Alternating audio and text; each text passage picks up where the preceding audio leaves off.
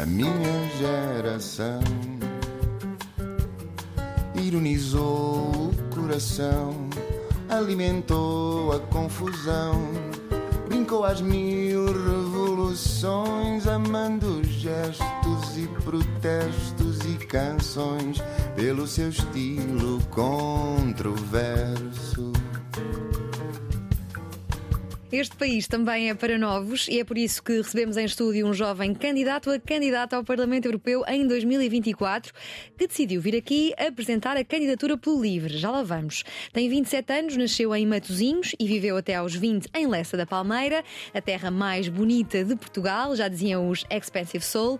É formado em Biologia, mestre em Biologia Computacional, de momento a fazer o PhD em Biomedicina e Biologia Integrativa no Instituto Gulbenkian de Ciência Desde cedo tentou perceber o que implicava cada profissão para encontrar uma que o fizesse sentir realizado. Recentemente percebeu que não lhe interessa assim tanto que ofício ter, mas em que problemas sociais quer intervir e como os pode resolver. Francisco Palpério, muito bem-vindo. Eu, eu, é que agradeço o convite. Uh no fundo, eu queria usar esta plataforma, que também é uma plataforma de jovens, para tentar trazer o que estou a tentar fazer de, da candidatura e também mostrar que posso pode haver um percurso que não seja imediatamente político no início da nossa vida e mudar a meio e ir para, para uma zona mais política. Exatamente. Tu, em maio de 2024, queres ser eleito para o Parlamento Europeu pelo Livre. E eu vou já direto ao ponto Vamos em que problemas sociais concretos queres intervir? Sim, eu gostava de intervir sobretudo na questão dos direitos humanos, uhum. nomeadamente focado nos migrantes, tanto económicos como refugiados, e sobretudo, até pela minha área mais científica, da, do problema das alterações climáticas. Ou seja, eu gostava de trabalhar na, na redução da biodiversidade, ou seja, tentar contrariar a redução da biodiversidade, encontrar soluções para a transição energética, ou seja, estes são os pontos que eu considero que são mais fortes e que me são mais próximos também. Sim, já elencaste aqui alguns dos pontos em que queres intervir. Como é que Sim. pretendes resolver estas questões? Questões que te inquietam? Pois isto, isto é complicado, não é? Porque olhar para um problema tão complexo e depois partirmos do pressuposto que a nossa escola nos, ensina a fazer testes escritos individuais e ter que solucionar um problema que abrange todo o planeta com 7 mil milhões de pessoas é bastante complicado. Eu acho que é por fases e eu, eu enquadro-me numa primeira fase. Esta candidatura serve sobretudo para aumentar a participação cívica das pessoas e dos cidadãos. Uhum. Ou seja, temos um primeiro objetivo que é trazer pessoas fora da política para a política e não, não necessariamente partidária, e é importante re eh, realçar isso, pessoas porque por exemplo, num estudo há pouco tempo realizado pela Gulbenkian, se não estou em erro, mostrou, ou pela Fundação Francisco Manuel dos Santos, uh, mostrou que 85% dos jovens têm orientação política, mas só 4% é que estão militados nos partidos. Isto mostra a desconexão que, existe na realidade partidária. Portanto, o nosso objetivo é também focar nas pessoas que têm orientação política, mas que não, não veem nos partidos os veículos ou as ferramentas necessárias para a mudança. Uh, e esta candidatura serve um bocado para dar espaço a jovens e a pessoas, principalmente fora da, dos partidos, para, para, terem, para partilhar as suas visões, os seus problemas e as suas soluções. Uh, por outro lado, nós queremos manter este diálogo até ao final, se tudo correr bem da eleição, ou seja, ao final do mandato, e que seja um processo bastante dinâmico, ou seja, que as pessoas nos possam aproximar e nós também vamos tentar fazer essa aproximação ao longo do mandato, perceber quais são os problemas que realmente estão a afetar. No, por exemplo, a inflação não foi prevista nas eleições de 2019, não é? A guerra não foi prevista. É preciso um ajuste e é preciso estar sempre conectado ao longo, da, um, ao longo do, do, mandato, no fundo. Eu acedi logo à tua proposta de vires aqui porque acho muito interessante começarmos já a pensar nas eleições Exatamente. europeias que são daqui a um ano, mas na verdade são as próximas eleições que nós temos uhum. à frente dos olhos. Quais é que são os temas quentes que se debatem em 2020? 2023 no Parlamento Europeu e que imaginas que vão, ser, eh, vão continuar a ser debatidos sim, sim. em 2024? A crise, pós-pandemia, alterações climáticas, migração, exatamente. refugiados? Eu acho que nós vamos ter os problemas que já enfrentamos, que é a questão das alterações climáticas, a crise de refugiados, um, e acho que em cima disto uh, poderá vir um, a questão dos extremismos, porque é uma vaga que aumentou em 2019 bastante e temos quase certeza que vai continuar a aumentar. Uh, o que vai tornar a balança do Parlamento Europeu bastante diferente do que é hoje e provavelmente vai dar mais poder de negociação a esses partidos extremistas. Quando falas de extremismo, falas de extrema-direita? Falo principalmente de extrema-direita, sim. Porque esses, em princípio, são os que vão subir mais na Europa. Porque o caso português é paradigmático comparado com o resto da Europa, que nós temos um partido comunista e assumidamente comunista que não é tão comum no, no resto dos, dos países europeus. E veste a partilhar Parlamento Europeu com eh, Malta de Itália, por exemplo? Complicado, complicado. Vai-nos unir as pastas, mas o resto, se calhar, uh, nem por isso. Eh, eu, eu acho que esses partidos não estão propriamente para negociar lá, estão principalmente para destruir o que é feito, e acho que vai ser um bocado a democracia contra o resto. E acho que pode haver pela primeira vez uma União Europeia que tenha que assumir que há um bem comum que tem de ser protegido, que é a democracia europeia, Uh, e, a, e, os próprios valores da União Europeia, e portanto eu acho que vai ser este passo em 2024 que vai começar um bocado a luta contra contra a democracia que vamos ter que defendê-la. E acho que vai haver muita mais proximidade de todos os outros grupos políticos, dos verdes europeus, dos socialistas democratas, do Partido Popular. E, e eu espero isso, eu espero que haja mais convergência do que tem havido até agora. Eu interrompi-te aqui com a, com a Meloni, eh, uma pequena provocação, mas claro. tu estavas a dizer-me temas quentes de, que se debatem atualmente no Parlamento Europeu. Não sei se queres concluir. Sim, uh, para mim é muito cara a questão da, da, sobretudo da biodiversidade. Que nós estamos, as pessoas podem não saber isto, mas nós estamos, neste momento, nós estamos a perder espécies a ritmos 100 vezes mais do que a última extinção em massa. Ou seja, neste momento, com as alterações climáticas, com o impacto do homem, estamos a um ritmo mais acelerado de extinção de espécies do que na última extinção em massa. E nós temos que começar a precaver isto e, a, e, começar desde já a proteger a nossa biodiversidade. E acho que nós devemos apostar, sobretudo, também na redução de emissões, claro, mas também a conservar e a proteger os nossos habitats. E, por exemplo, acho que foi este ano, foi há, há cerca de um mês, que surgiu a proposta de uh, Natural Restoration, não sei como é que foi traduzida para português, uh, que visa, sobretudo, proteger os habitats, porque isto é engraçado, principalmente do PRR. O nosso, o nosso Primeiro-Ministro disse que cada euro investido no PRR vamos ter 5 a 6 euros de retorno. Curiosamente, a Comissão diz que por cada euro investido em, em conservação da natureza, temos 8 a 35 euros de retorno. Ou seja, há aqui serviços de ecossistema que podem ser dados pela natureza e eu acho que é uma aposta que temos que fazer enquanto, enquanto Europa e não só enquanto Portugal, Espanha e Itália. Tu, tal como eu, usufruíste do programa Erasmus, que é uma das melhores coisas que com, com, a União Europeia nos ofereceu. Foi aí que a tua semente, de alguma forma, cresceu para, para estes assuntos europeus? Sim, uh, curiosamente, eu não era tão político na altura, eu gostava de temas políticos, mas não tinha ninguém com quem falar.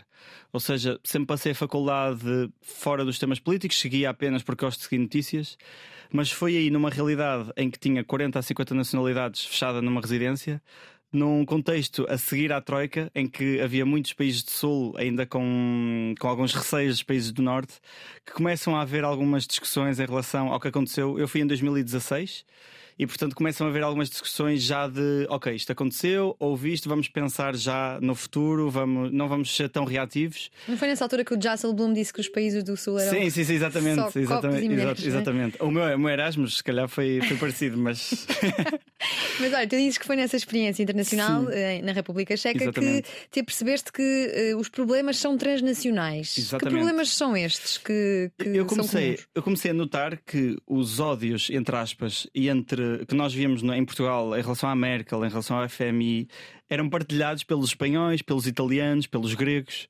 Vi que as pessoas do norte, de Noruega, da Suécia, tinham a mesma tinham as mesmas ideias, não é? Que o pessoal do Sul só se divertia, que não trabalhava. Ou seja, havia uma partilha já de pressupostos que era parecida entre países. Mas mais do que isso, eu acho que foi importante perceber que foi através da cooperação, chegamos todos a acordo que através da cooperação entre países do Norte e países do Sul, os países do Sul ficaram melhores e os do Norte são muito mais fortalecidos com uma Europa forte. Ou seja, mesmo sem percebermos muito de política, já tínhamos essa ideia de isto foi bom para a Europa. E, apesar de os portugueses terem passado mal, os espanhóis terem passado mal, os italianos terem passado mal, conseguíamos eh, chegar a um acordo de ok, passamos mal, mas vocês também melhoraram com isto, não é só meter dinheiro lá e depois uh, também pagar as consequências. Sim. Mas o, o, facto de termos uma união forte também contribui para o, para o, melhor desenvolvimento deles. Tu estás muito entusiasmado com estas eleições, já podemos ver. Em Bruxelas também já se sente esse entusiasmo em torno de, da nomeação de candidatos à liderança uhum. das instituições europeias, mas por cá este euro-entusiasmo não é nunca, nunca é muito, uh, nunca é grande, e mesmo perto das eleições, porquê é que as europeias são consideradas uma espécie de segunda liga democrática? Eu acho que nós temos, temos não temos a percepção do que é feito na Europa. Na Europa, o, este momento, 70% da legislação portuguesa é feita no Parlamento Europeu. Ou seja, o que, mais é que isso significa? Significa que nós transpormos leis ou adaptamos leis que são decididas lá. Nós não decidimos cá no nosso Parlamento. Não temos qualquer poder em relação a elas. Ou temos, podemos mandar para o Tribunal de Contas ou para o Tribunal da Justiça Internacional, mas temos muita pouca margem de manobra. A margem de manobra realmente que podemos ter é lá, em Bruxelas e em Estrasburgo. E eu acho que é o facto das pessoas não perceberem da importância da Europa que faz com que as pessoas se afastem da Europa. Eu tenho muitas vezes pessoas que me perguntam porquê que estás a candidatar ou porquê que queres candidatar ao Parlamento Europeu quando temos aqui o problema nacional, Portugal tem tantos problemas, porquê que isto acontece? E o que eu respondo é: se eu me candidatasse à junta de freguesia, se calhar não me fazias essa pergunta, porque tinhas noção de qual das melhorias que eu podia ter num, numa junta.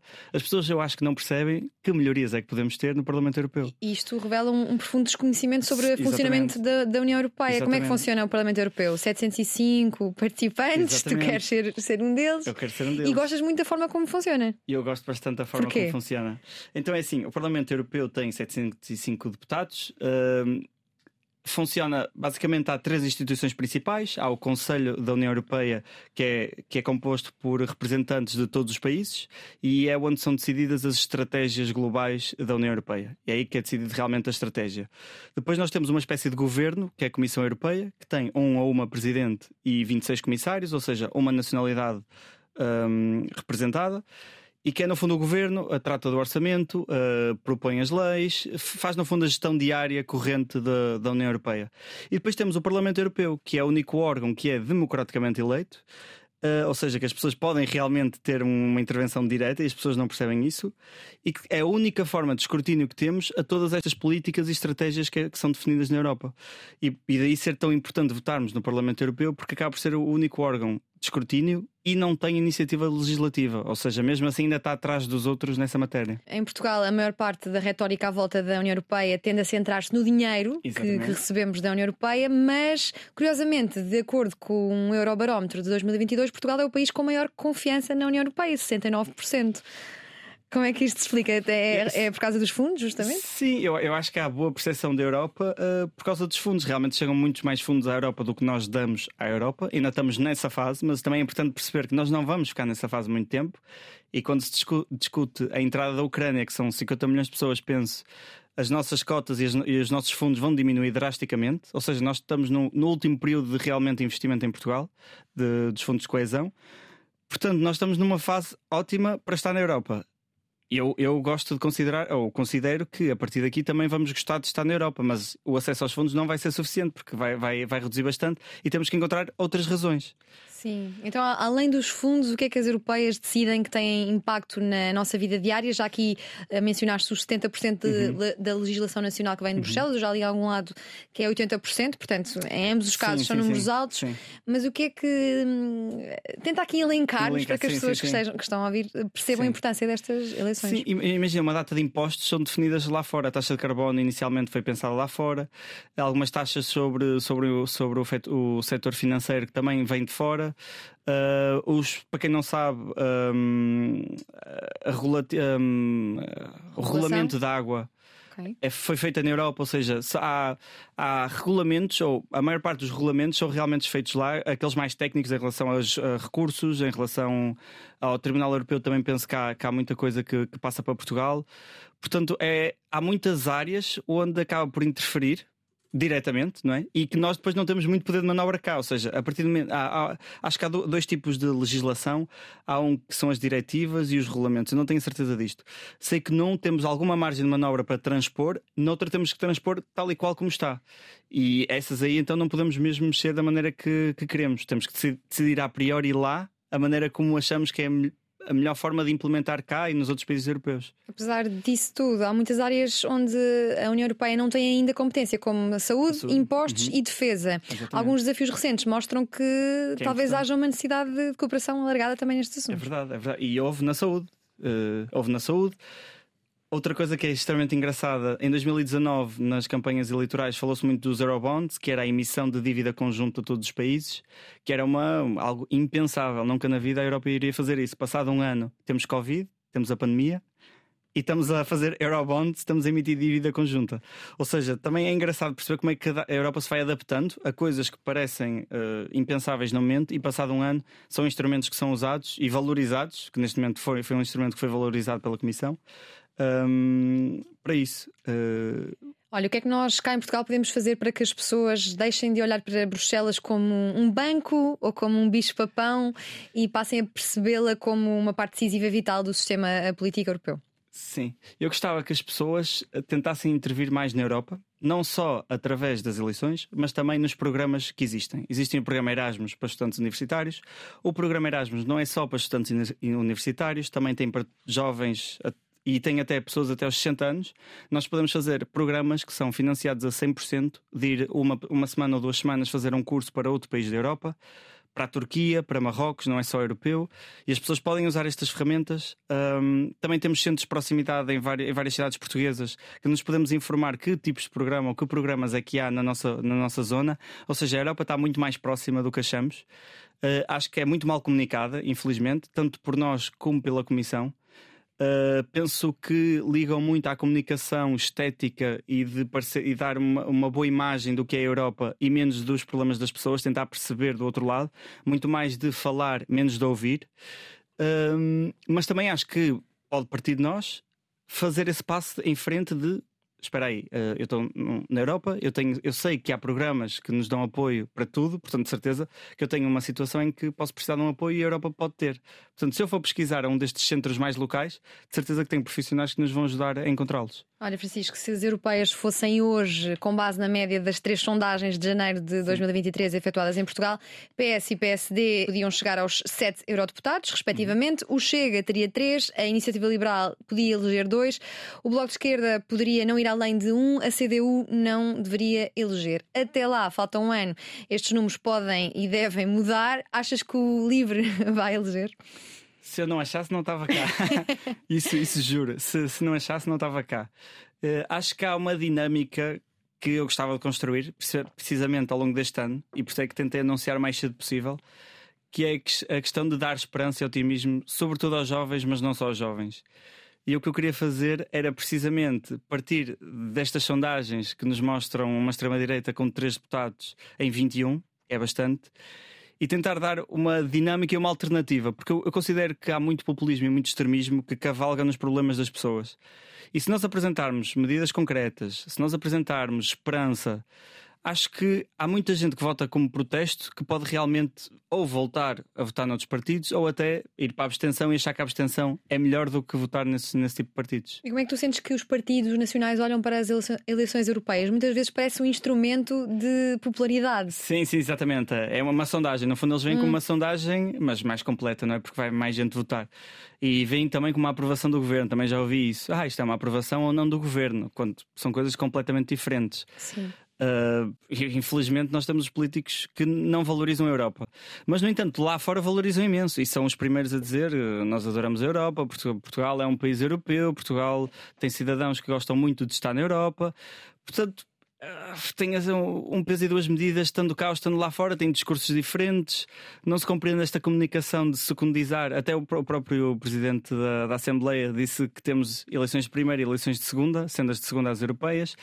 Portanto, quando temos o Presidente do Parlamento a dizer isto, é difícil combater, não é? Tu, quando te percebeste da tua veia política, da tua vocação Sim. política, acabaste por escolher um partido livre, uhum. já, já vamos uh, a esta tua decisão, mas o livre é o único partido que tem primárias abertas. Como é que, como é que isto funciona? O objetivo das primárias abertas é precisamente trazer pessoas fora do partido, ou haver a possibilidade de trazer pessoas fora do partido. Qualquer pessoa pode. Qualquer pessoa se pode candidatar e qualquer pessoa pode ser candidato. O que acontece é nós temos um sistema de votação interno antes, antes uhum. das eleições, as pessoas candidatam-se e foi como aconteceu. Eu em 2022, eu candidatei-me pelo LIVRE para as legislativas e eu não estava militante do LIVRE, foi como independente porque eles têm este processo e eu posso me candidatar a ser candidato, não é? Sem ser militante? Sem ser militante. É o único partido que funciona desta forma. É o único forma. partido que funciona desta forma. E como primárias abertas, e mesmo primárias no geral, acho que o PS fez com o António Costa, primárias abertas, mas não conheço ninguém que faça listas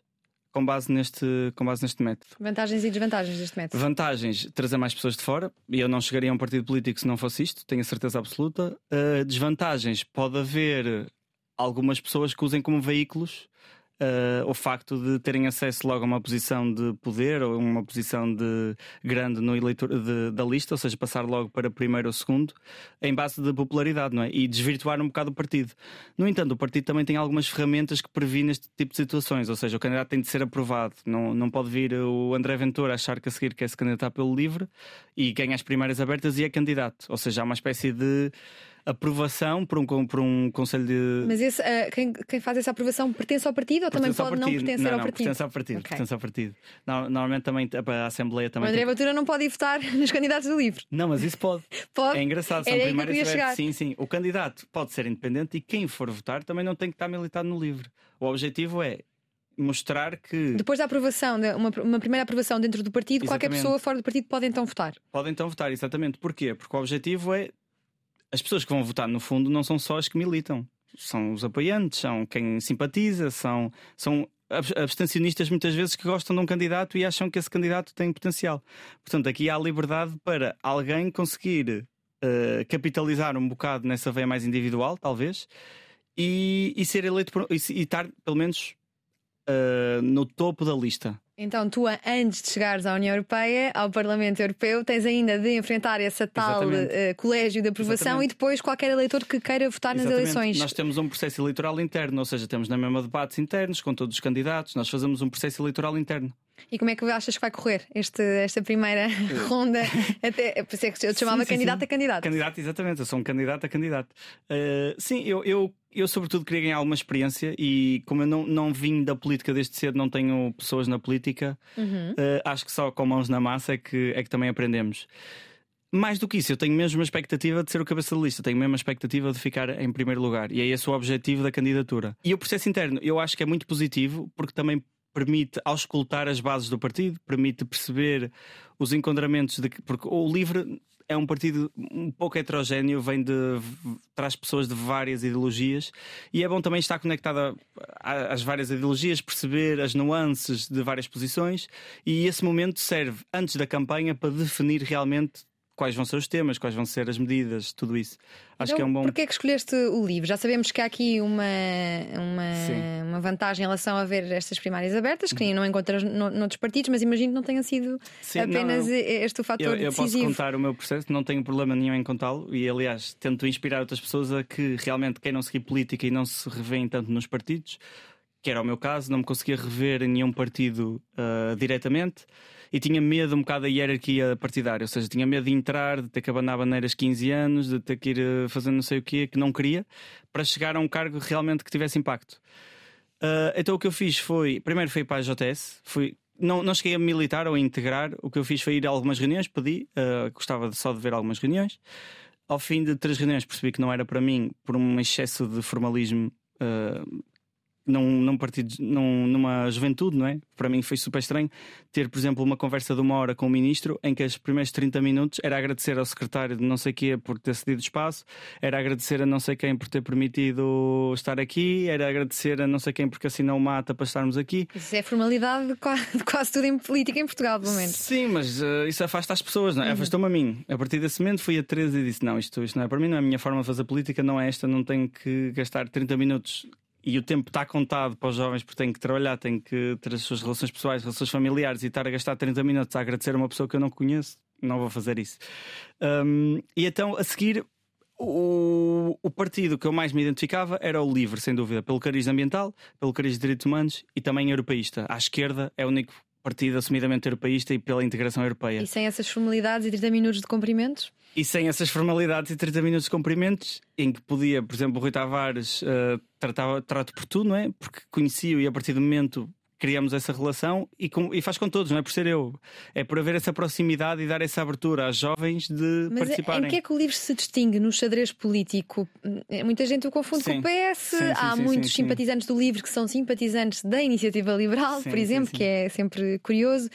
Eh, em que é que o livro se distingue no xadrez partidário? Sim, eu, eu acho que é o cariz, sobretudo de esquerda e europeísta, que é confuso uh, e que distingue de Bloco e PCP, à esquerda do PS, hum. e depois tem preocupações sociais uh, que estão em Portugal associadas à esquerda, não é? Direitos humanos, antirracismo, e sim, infelizmente só está associada à esquerda em Portugal.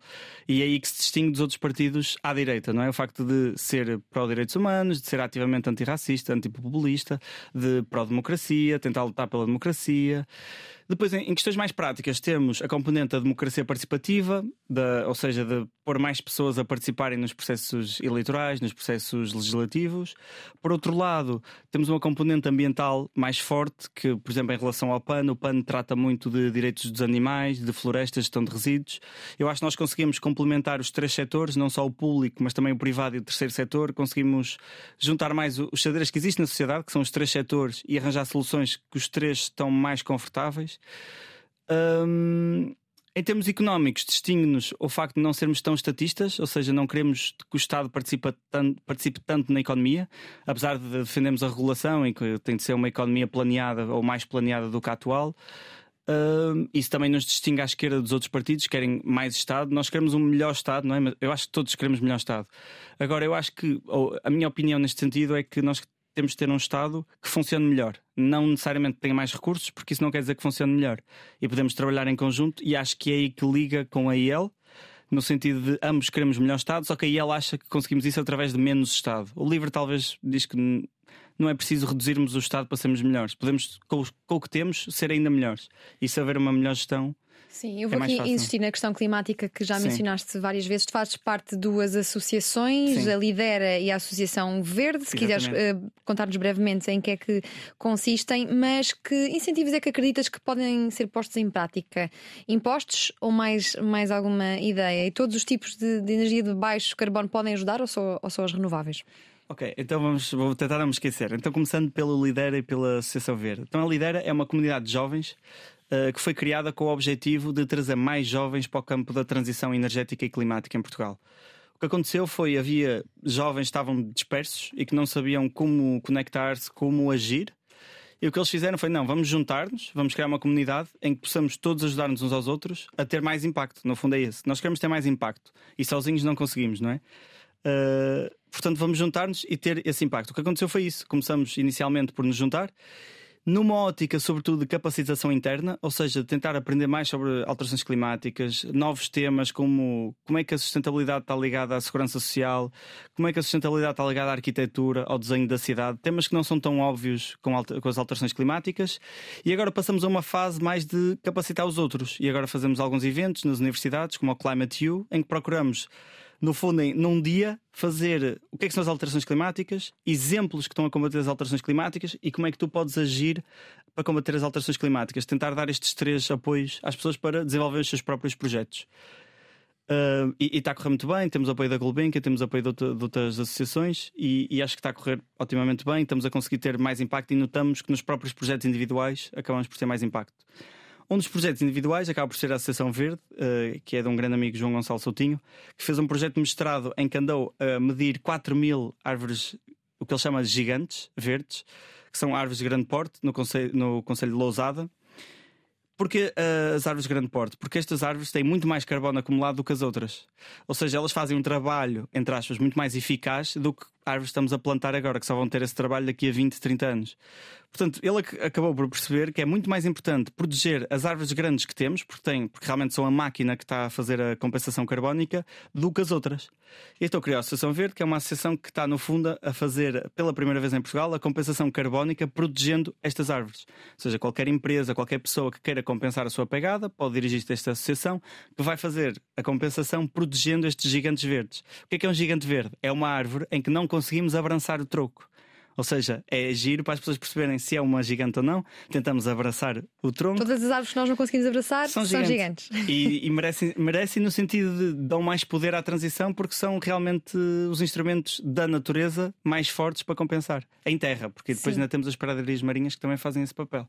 Eu tenho sempre um, algum problema com as alterações climáticas e com a expressão transição energética Exato. e climática, porque nunca se percebe muito bem do que é que nós estamos a falar. E por isso é que Sim. eu te perguntava que incentivos Exatamente. é que acreditas que podem ser postos em prática. É tudo impostos? Então é assim, uh, primeiro explicando de onde é que vêm as alterações climáticas. As alterações climáticas vêm sobretudo do aquecimento global que está a existir, que provém, muito possivelmente, e há muitos estudos a provar que termos um dióxido de carbono mais elevado na atmosfera cria o aquecimento global.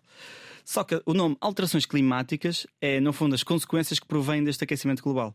Ao longo da história, Uh, há, uns, há, ciclos de aquecimento e redução de temperatura, são normais. O que não é normal é, num espaço de 200 anos, aumentarmos tanto a temperatura como agora.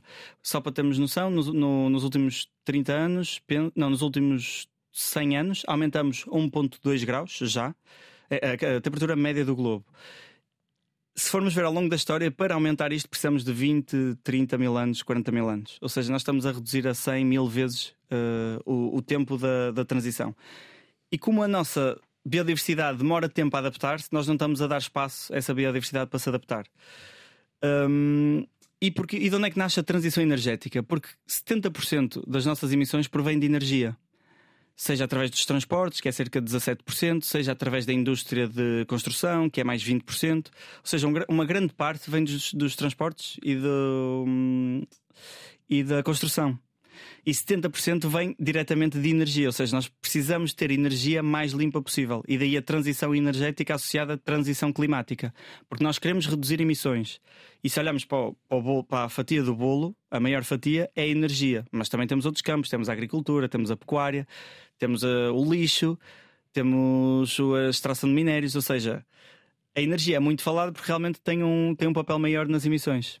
E todos os tipos de energia de baixo carbono podem ajudar ou só as renováveis? E aqui falo, quero saber a tua posição em relação à energia nuclear. É super controverso. Uh, eu, eu, isto é uma opinião pessoal, não, não, não é do LIVRE, não é, não é à esquerda, não é dos verdes europeus, por exemplo. O que eu acho é uh, a energia nuclear uh, tem potencial se falarmos de fusão, ou seja, uma tecnologia que ainda não existe e que aí é, não, não traz tantos resíduos. Em questão de ser uma alternativa a, eu acho que nós devíamos ter feito esse estudo há 50 anos, que não foi feito o estudo. Alguns países decidiram avançar, como França e Alemanha, outros países decidiram não avançar, como Portugal.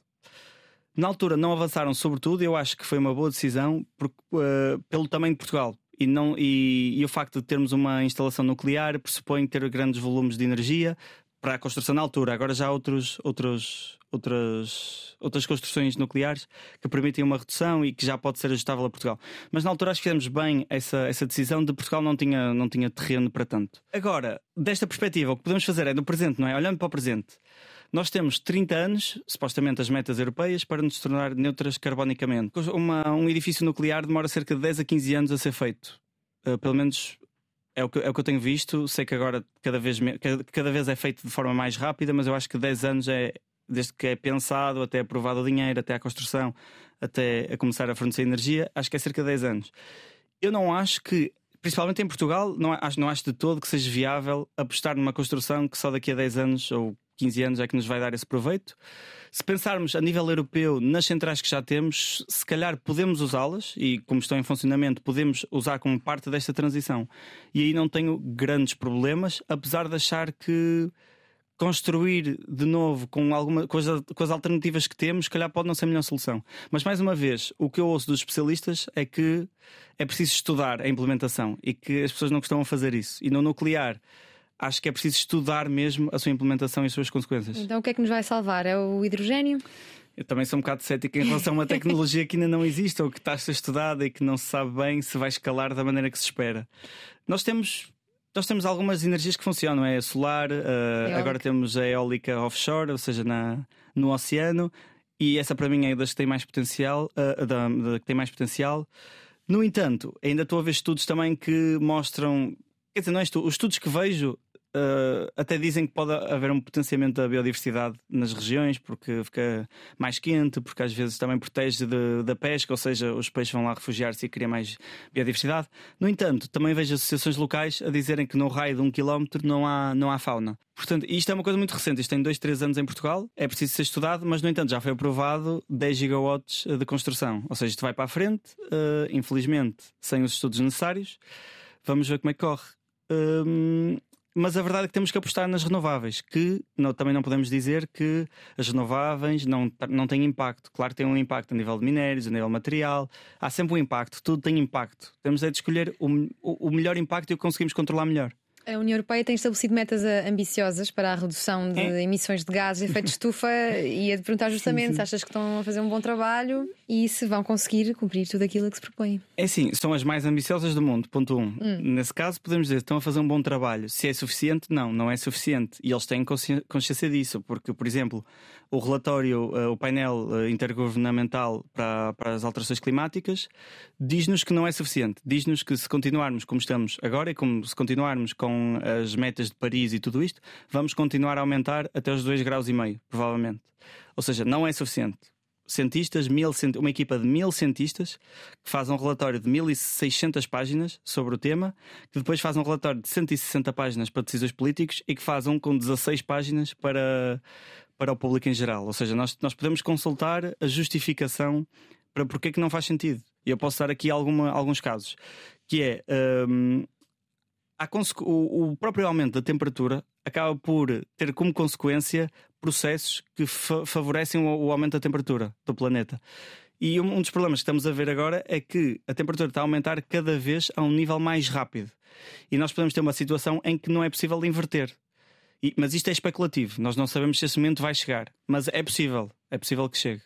Se a União Europeia, que é a mais ambiciosa neste campo, não está a fazer o suficiente, o que é que é, o que é, que é suficiente? O que é que nós, enquanto, enquanto países, podemos fazer? Obrigar os países de onde importamos a ter práticas mais conscientes? Olha, exatamente, é uma, uma das medidas que estamos a pensar é precisamente isso: é colocar uma, uma espécie de norma ou regulamentação para todos os produtos ou serviços ou energia que importamos terem algumas considerações ambientais, de direitos humanos, e pode ser feito, e já começa a ser feito. Com o gás natural agora da Rússia, nós estamos a fazer esse papel de, ok, a Rússia é um invasor, portanto nós não vamos querer financiar esta guerra deste lado.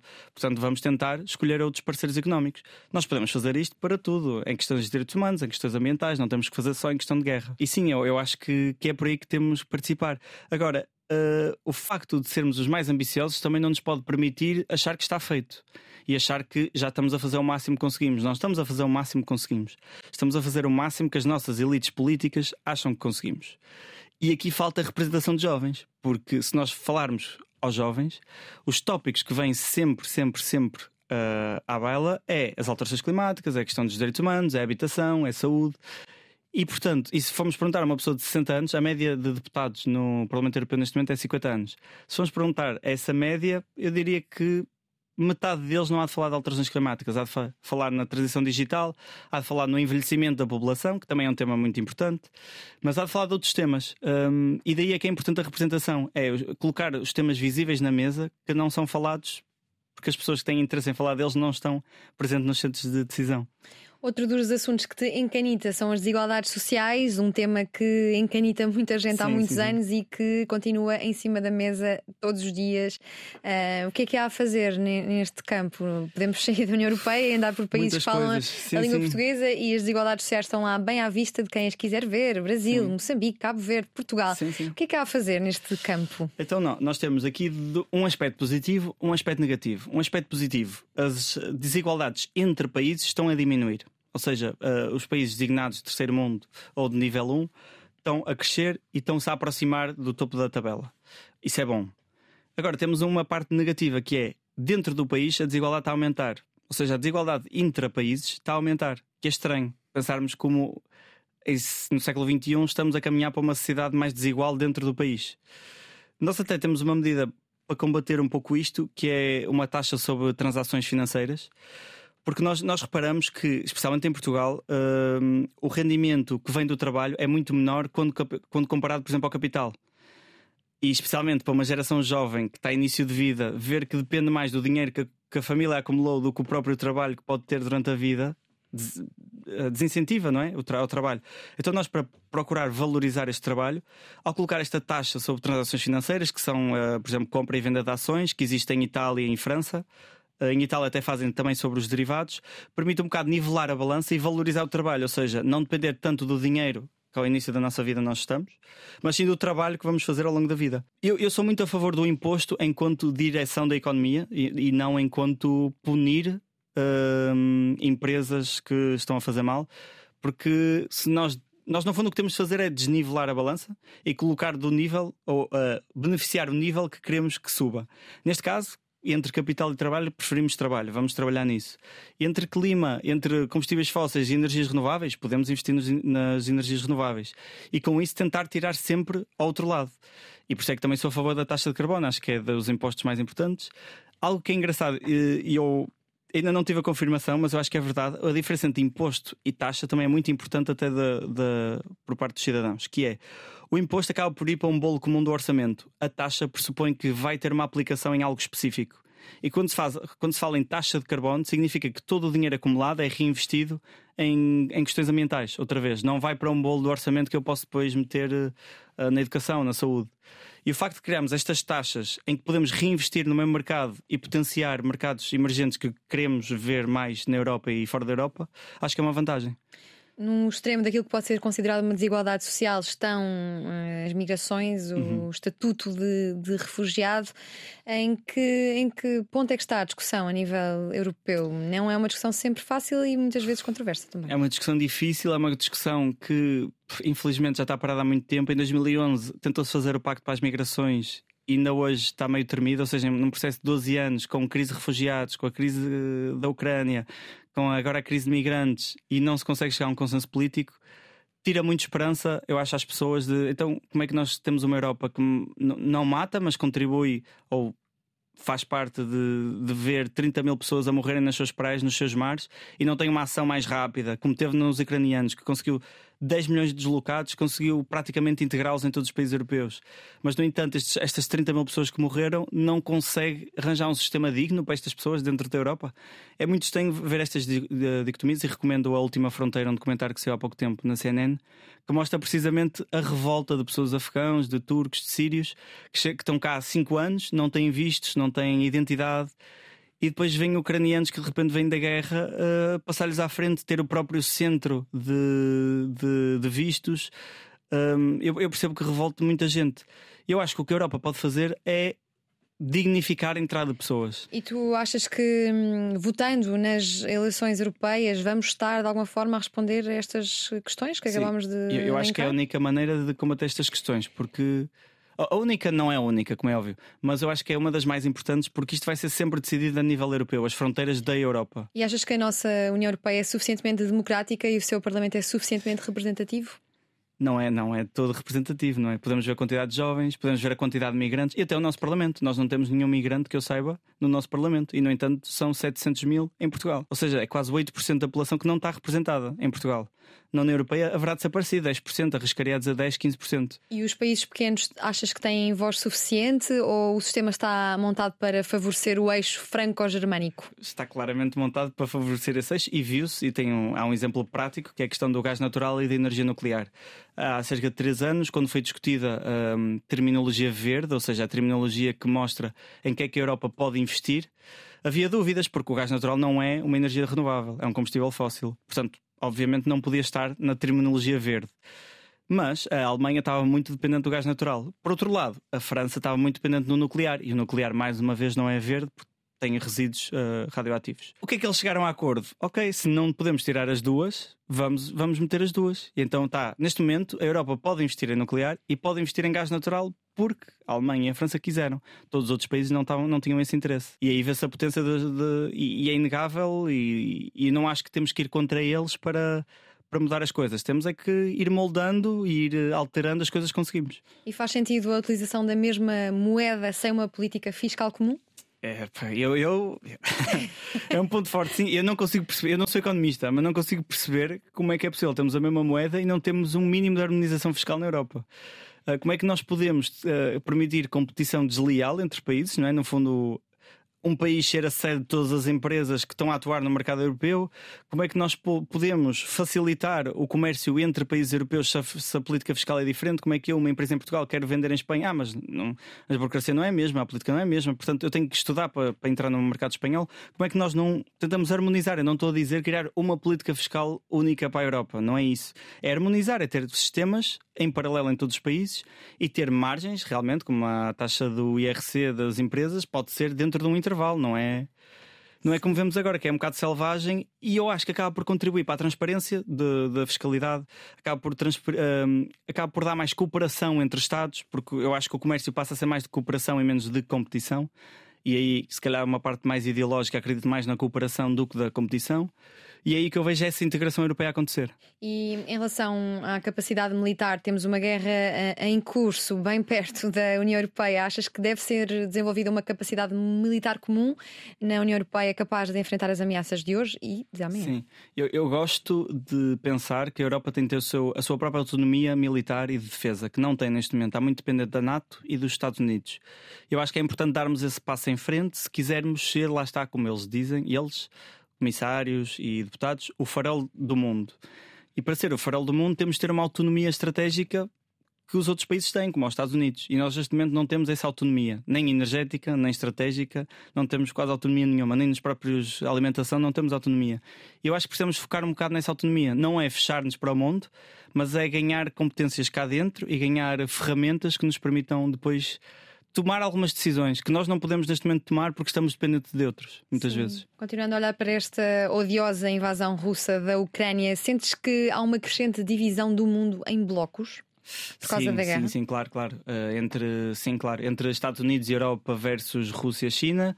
A China acho que se está a posicionar mais do lado russo, que é muito perigoso para a Europa e para os Estados Unidos, porque grande parte dos nossos produtos vem da China e eu não sei como é que se vai descalçar esta bota da nossa dependência da China um, e tentar, no fundo, criar essa autonomia.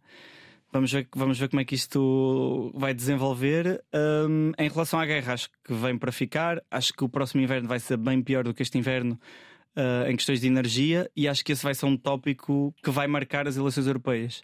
Acho que vai ser mesmo a energia no inverno, do próximo inverno. Francisco, eu queria agradecer porque estou aqui a fazer-te uma data de perguntas difíceis e tu estás a responder de forma bastante breve e aqui para suavizar um pouco o clima. Pergunto-te uh, pergunto pela semana de quatro dias. Qual é a tua posição? Achas que é vantajosa eu e todos acho... os países da União Europeia podem aplicá-la da mesma forma?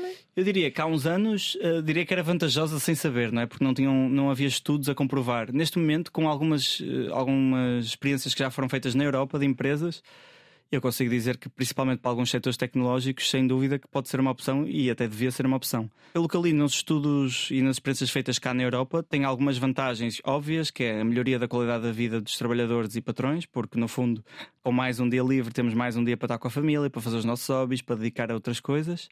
Redução de stress, ah, também associado a isto. E curiosamente, 80% penso, uh, mostram maior produtividade que é muito engraçado. Ou seja, trabalhar menos um dia acaba por dar mais produtividade à empresa. E logo aí as pessoas depois acabam por adotar o sistema de quatro dias, depois de experimentarem, porque veem logo esta, esta vantagem económica. Acabam por reduzir custos, as empresas, ao ter menos um dia de trabalho, por exemplo, em questões de uh, gestão de resíduos, uh, energia, água, tudo isso. E há um especialmente interessante para Portugal que to todas as empresas notaram isto. Tiveram uma maior capacidade de atrair talento. Ou seja, problemas como, como vemos em Portugal de salários médios baixos, de pouca atratividade ao estrangeiro para trazer salários mais altos.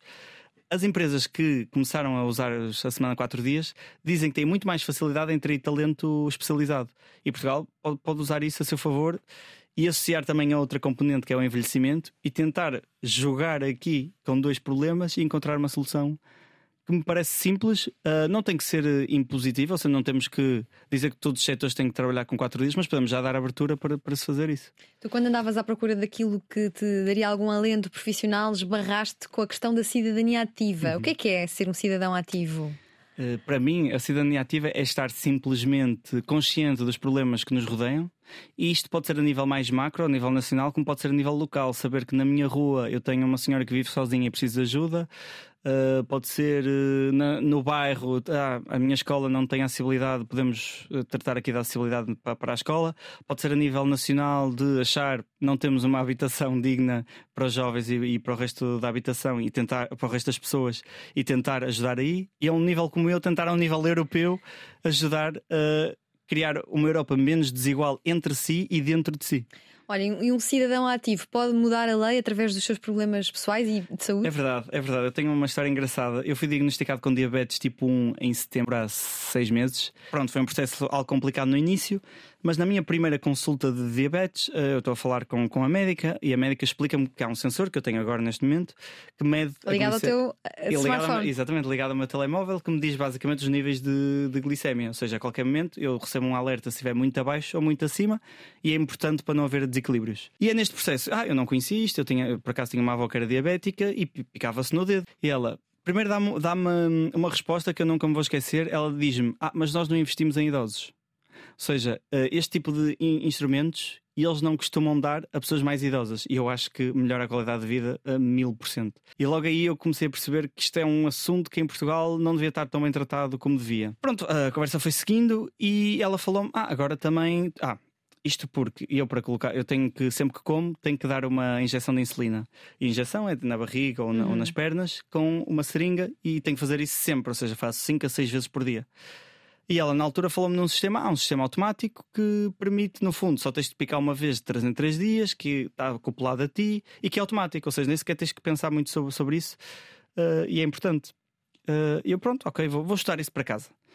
E comecei a ler e vi que em Portugal não era comparticipado esse sistema. Ou seja, em, em comparação com os outros países, em Portugal não era comparticipado. O que é que tu fizeste? E o que é que eu fiz? Eu. Primeiro, uh, nós, nós, isto foi em outubro, nós estávamos no processo de orçamento de Estado Uh, vi que havia uma petição a pedir a comparticipação de, deste, deste, deste instrumento. Falo com o Gabinete Parlamentar do Livre e mando um e-mail a dizer: Quero falar sobre duas coisas neste orçamento e quero ver se dá para incorporar neste orçamento. Um era a questão de refugiados climáticos, tentar, em termos legais, uh, começar a, a, denominar refugiados climáticos. Obviamente que deixei pela complexidade que é e o tempo que tinha. E outro que era: eu quero um, tentar uh, com. Um, com participar. com participar, exatamente, estes instrumentos. E eles, ah, tudo bem, nós até tínhamos aqui marcado que era um tópico que queríamos trabalhar e não tínhamos ninguém dentro do partido para fazer isso, força. Pronto, fiz uma investigação, vi que na Noruega aquilo estava muito bem avançado, que chegava a toda a gente. Ah, isto é, eh, é principalmente preocupante para jovens e crianças, porque o que acontece é como é super. Hum, as crianças que são diabéticas com tipo 1 a glicose não é muito estável e durante a noite pode haver uh, rapidamente uma quebra. E é muito perigoso a quebra, pode mesmo levar à morte. Leva primeiro a coma e depois à morte. Então os pais, todos os dias, às duas, três da manhã, têm que se levantar e picar no dedo da criança, ver se está, se está, hum, está equilibrado ou não e depois ir dormir. Obviamente que isto afeta questões de trabalho, questões de família, questões pessoal, tudo, tudo. É horrível. E então, precisamente, o meu foco era mais crianças e jovens, precisamente por causa disto. E então tentei passar uma, idealmente na minha cabeça, ah, isto claro que vai passar, vão ter acesso direto com a participada de todas as crianças e jovens. Passado um dia recebo um telefonema, isto não pode ser bem assim, porque o Infarmed não permite que seja assim, tens que dizer que queres estudar a implementação de, de, da comparticipação destes instrumentos nas crianças. E assim foi. Escrevo num dia tenho este processo todo de dar uma justificação, um enquadramento, como é que são noutros países, que mecanismos é que há, envio para o Parlamento e depois recebo a notícia passada uma semana e meia, depois das negociações, que é aprovado e acho que por maioria. Por maioria, um, pela maioria dos partidos. E eu acho que nesse momento foi que percebi que o impacto que na minha cabeça no início era mínimo era ok, vou fazer isto porque vi que era um problema e vou fazer. Quando me apercebo do impacto que pode ter sobre crianças, sobre jovens e numa comunidade de 100 mil pessoas em Portugal, é que dá-me um clique de, se calhar, o que nós, nós por exemplo, agora com a, habitação, com a habitação, temos 500 medidas para resolver a habitação. Eu não sei se precisamos às vezes de 500 medidas ou se precisamos de uma medida simples que atua no problema. Qual seria a tua medida simples? Não, este... não me arrisco, eu na habitação não me arrisco, porque eu acho que temos um problema crónico que vem de trás, que é a questão da habitação pública. Somos o país europeu com uhum. menor habitação pública e que dificulta, no fundo, um controlo regulado das rendas. E agora, nós neste momento não temos nenhum outro mecanismo para regular as rendas. Portanto, é normal que agora seja tudo um bocado radical e, e não acho não acho que estas medidas provavelmente vão dar resultado. A curto prazo não vai dar de certeza, não é? Agora vamos ver se a 5 anos dá resultado. Não tenho muita esperança. Vamos deixar a habitação por, por, por, uns momentos, porque já tenho todo um mês, mais de um mês dedicado a, este, exatamente, a este assunto. Como é que tu, Francisco Papel, lidaste com este novo com este diagnóstico, com este novo dado na tua Sim, vida? Uh, eu detestava duas coisas: comprimidos e seringas. O que é que me calhou? Uma doença que tenho que tomar comprimidos todos os dias e que tenho que me picar seis vezes por dia. Portanto, logo aí entrei a pé juntos. E Curioso... nós ganhámos um projeto de lei. E nós ganhamos um projeto de lei, sim. Que curiosamente Graças eu vi que outros, que outros partidos já tinham feito antes. Vi recentemente, Uhum. não foi na altura. Que outros, que outros partidos já tinham feito eh, e, não, e sem sucesso. Francisco, se ainda falta ter. um ano para as eleições europeias. Temos tempo para mobilizar a sociedade portuguesa O a objetivo é participar? esse, o objetivo é esse, é que se juntem a nós. Isto é uma candidatura que nasce eh, da sociedade civil, é suposto ser bottom-up, que as pessoas se juntem e vamos co-criar isto. Ou seja, o objetivo não é eu venho aqui com as ideias e vocês engolem e, e gostam ou não. A ideia é co-criar este projeto europeu, tal como a Europa é, um projeto de co-criação em que desde o início assumimos como um projeto em construção. Eu também gosto de ver esta candidatura como um projeto em construção. É um projeto em construção. Filho, sobrinho e neto de físicos decidiu estudar biologia por considerar que é a ciência mais complexa. Jogou vôlei durante parte da infância, no Leixões. Em Lessa da Palmeira e Matosinhos estudou sempre em escolas públicas, do quinto ao nono na pior turma da escola, do décimo ao décimo segundo na melhor turma. No ensino superior fez um minor em astronomia, voluntariado animal em canis, Erasmus na República Checa. Durante o mestrado passou três meses nos Estados Unidos, em Knoxville, Tennessee. No doutoramento fez uma academia de ativismo, onde foi exposto a lutas sociais como a crise climática, a crise migratória, a acessibilidade e a justiça social. Em 2020, num programa de uma fundação alemã, sentiu o lado europeu a despertar ao perceber a complexidade institucional e a diversidade de temas abordados e passou a acreditar que a melhor forma de se mudarem as coisas é por dentro do sistema através da política.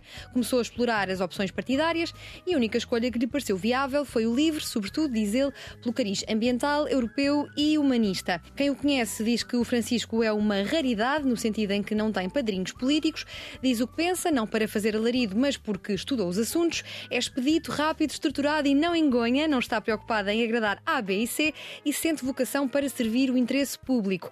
Uma das suas frases preferidas, protagonizada por Ruben Amorim, é E se corre bem? É a pergunta que nós fazemos também. E se correr bem, a candidatura a candidato ao Parlamento Europeu em 2024.